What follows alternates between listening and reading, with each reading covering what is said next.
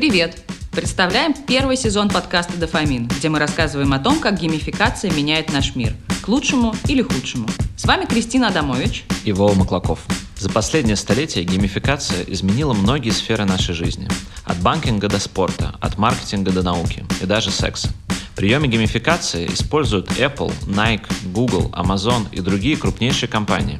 Но как именно это работает? Какие приемы геймификации самые эффективные? Что происходит у нас в мозгу, когда мы проигрываем в игре или наоборот получаем ачивку? Подписывайтесь, чтобы разобраться с этими и многими другими вопросами вместе с нами.